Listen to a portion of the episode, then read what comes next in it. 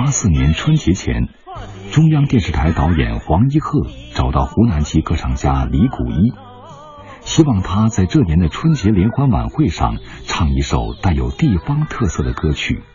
李谷一不加思索，脱口而出：“那就唱《刘海砍樵》吧。”这曲传统的湖南花鼓戏比鼓调，就这样被搬上了春晚的舞台。正因为这样，我觉得也让全国我们的观众啊，熟悉当然很高兴，不用说。那么不太熟悉的，他们也知道花鼓戏啊，这个是花鼓戏啊，这么好听，这么有味道，这么风趣。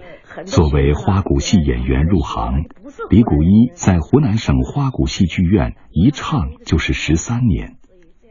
在这十三年里，他把花鼓戏唱上了大银幕，唱出了三湘四水。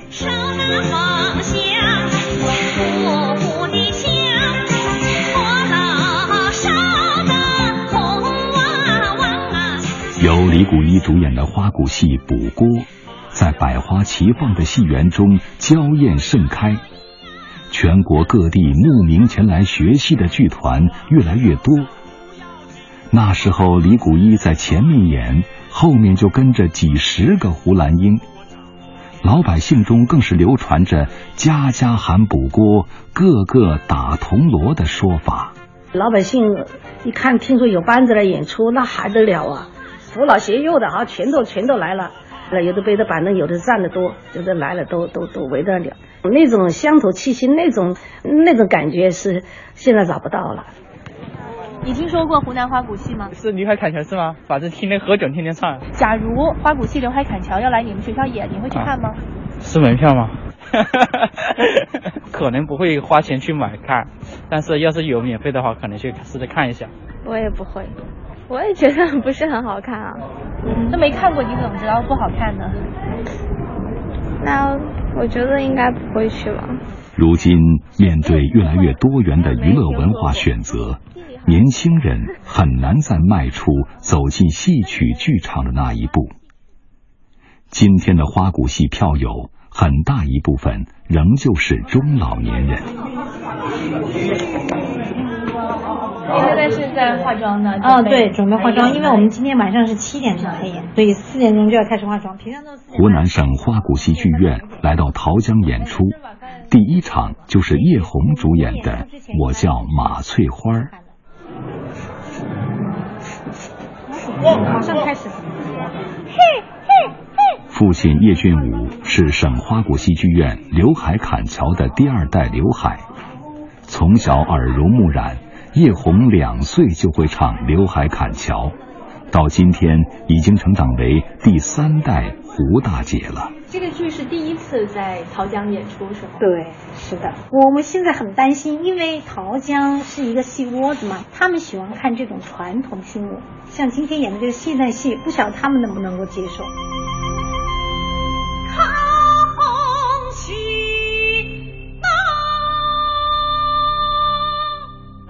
种现代戏的形式吗？我我们老人还喜欢看那个古装古装戏一点。还是为什么呢？看这个花鼓戏，这是老人家很多，年轻的很少。看来叶红对观众的担心不无道理。老观众不买账，新观众不进门。叶红和同行们都还在摸索的路上，他们一直坚持，只源于对戏曲的热爱。花鼓戏对我来讲，我现在就是特别爱吧。我觉得是爱这一行，特别爱花鼓戏，喜欢它，觉得生命里不可缺少的一部分。哇，我乐在其中啊！虽然很清贫，其实唱戏的演员啊，我觉得能够坚守这一块就是非常非常不错了，真的很清贫。哎，这是中央广播电台的。叶红只要有时间，就会回家看望父亲。父亲时常喝上点小酒，就独自唱起花鼓戏古调。以前没怎么留意，有一天叶红听出那竟是原汁原味的益阳路子，很多调式他都没听过。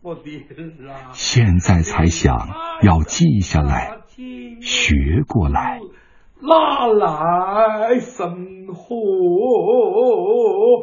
大草还磨豆腐，豆红我的儿啊，生难。二零零八年，花鼓戏被正式列入国家级非物质文化遗产名录。然而，就在那一年，湖南省花鼓戏专业剧团还在不断减少，由原有的七十多个锐减到。只有二十多个，花鼓声渐渐远去，往日风光还能在哪里找回？退休前，贺爱云是湖南知名的花鼓戏演员。退休后，他义务给年轻的演员们化妆包头。他很清楚这些年轻演员的不易，一个月一千多块钱的工资。一个月不到二十场的演出，一起将他们推向现实与梦想的遭遇战。像年轻人一个月拿这些工资够吗？他们就是不够啊。不够那怎么办呢？有的人就走了，就不在你这里搞了啦。这几年走的人多吗？走的人多啊，他有的转行了呢。嗯。他们转行一般转去做什么？有些就也去做保险啦，啊，有的就是去唱歌啦，就还有的就是出去什么教舞蹈啦。因为同时在戏曲学校担任教学工作，贺爱云对日益紧俏的生源也是忧心忡忡。那大概十年前吧，那是要要进这个戏校的话，还要凭条件，还还要开后门。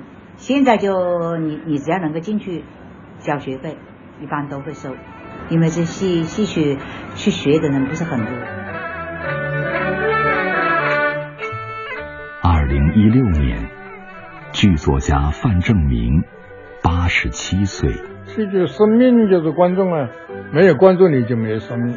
二零一六年，花鼓戏传承人李谷一，七十二岁。不是光是非遗，你这个剧种就能传下去，就能推广的。它的传下来走出来呀，这个是最重要的。二零一六年，花鼓戏刘海砍樵第三代胡秀英，叶红。四十一岁，我唱一句，大家跟着唱一句。嗯，我这里。